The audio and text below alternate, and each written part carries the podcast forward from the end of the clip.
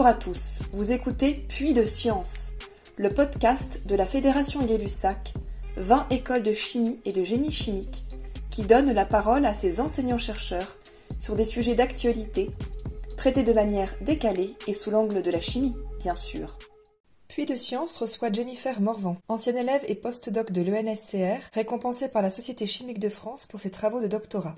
Je suis Jennifer Morvan, je suis euh, bretonne d'origine. J'ai effectué un baccalauréat scientifique au lycée Jeanne d'Arc de Pontivy. C'est là où j'ai appris à comprendre vraiment ce que c'était la chimie et que j'ai remarqué que cette matière m'intéressait particulièrement. Après mon bac, euh, j'ai intégré le cycle préparatoire intégré de l'École nationale supérieure de chimie de Rennes, donc l'ENSCR. À la suite de ces deux ans, j'ai poursuivi à l'École de chimie de Rennes pour mes trois ans de cycle ingénieur, durant lesquels j'ai effectué différents stages, dont notamment un stage au sein des labos de recherche de cette même école, au sein de l'équipe OMC qui signifie organométallique, matériaux et catalyse. Et donc à la suite de mon stage, j'ai fait mon doctorat dans cette même équipe de recherche. Sur quel sujet portaient vos travaux de thèse? J'ai travaillé sur une réaction qui s'appelle la métathèse des oléfines, qui permet la construction de nouvelles doubles liaisons carbone-carbone. Pour que cette réaction soit possible, on utilise un complexe organométallique. C'est une molécule qui contient un centre métallique et qui est décoré autour avec des ligands organiques. La réaction de métathèse, elle présente plusieurs avantages pour la chimie d'aujourd'hui. C'est qu'elle est économe en atomes, donc c'est une réaction qui est considérée de chimie verte. Mais pour ça, il faut toujours continuer à développer de nouveaux complexes organométalliques pour rendre cette réaction toujours plus sélective. Parce qu'un de ses inconvénients, c'est qu'elle peut entraîner la formation de tout produit et donc abaisser les rendements de la réaction. Donc ma thèse a été sur le développement de nouveaux catalyseurs contenant le métal qui est le ruthénium et donc de nouveaux ligands autour pour rendre cette réaction plus sélective. Et je me suis principalement concentrée sur l'énantiosélectivité. Un grand nombre des molécules organiques sont dites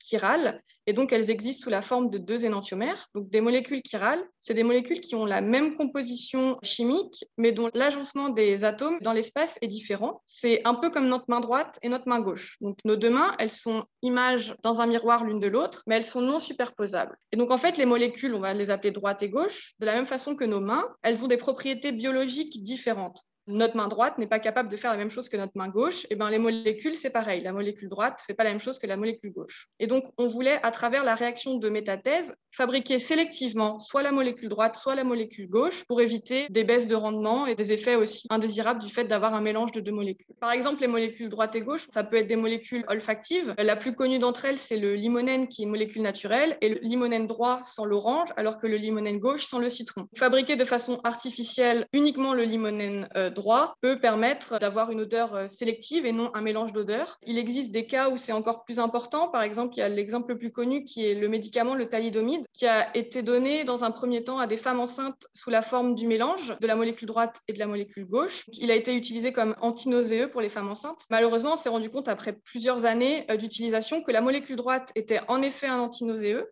mais la molécule gauche causait des malformations sur les fœtus. Donc là, il a fallu arrêter de donner ce médicament ou trouver une façon pour donner le médicament droit uniquement pour euh, diminuer les effets secondaires qu'il pouvait avoir. Merci Jennifer. Est-ce que vous auriez d'autres exemples à nous donner?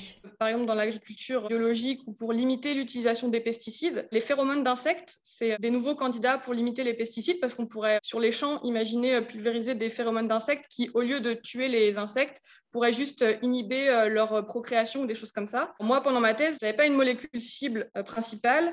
J'ai montré qu'il était possible, via cette réaction de métathèse, qui est une réaction intéressante du point de vue de l'économie d'atomes, que cet outil pouvait être utilisé à ces fins-là. Et donc maintenant, c'est plutôt à des entreprises ou des choses comme ça, ou la poursuite au laboratoire de montrer qu'on peut l'utiliser pour la synthèse précise d'une molécule en particulier. Vous avez remporté un prix de la Société chimique de France. Est-ce que vous pourriez nous en dire un peu plus? J'ai gagné le prix Henri Cagan, décerné par la division chimie organique de la Société chimique de France. Donc c'est un prix de thèse. Et donc euh, ce prix va récompenser des recherches qui sont un peu l'avenir de la chimie. Et donc c'est une grande fierté euh, d'avoir euh, reçu ce prix. Donc ça permet de valoriser les travaux par les pairs que nos travaux sont reconnus. Ça permet bah, d'aider à la diffusion de ces travaux-là pour qu'ils soient plus connus et notamment dans le secteur privé, parce que comme on disait là, dans un laboratoire académique, on montre que c'est possible, mais euh, les technologies ne sont pas encore utilisées dans l'industrie. Donc pour ça, il faut que les travaux soient reconnus. C'est aussi une preuve du coup que nos domaines de recherche sont ancrés dans l'avenir et que ça a une application derrière ce qu'on fait. Et ça souligne aussi donc l'excellence de la formation que j'ai reçue au sein de l'école de chimie de Rennes et ensuite en doctorat dans mon laboratoire. Et c'est forcément un tremplin pour ma carrière personnelle.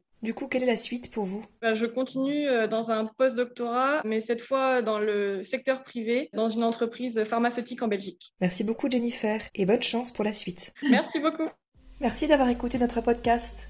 Suivez la Fédération Gay-Lussac sur les réseaux sociaux et retrouvez tous nos podcasts sur YouTube et sur les plateformes d'écoute. À bientôt!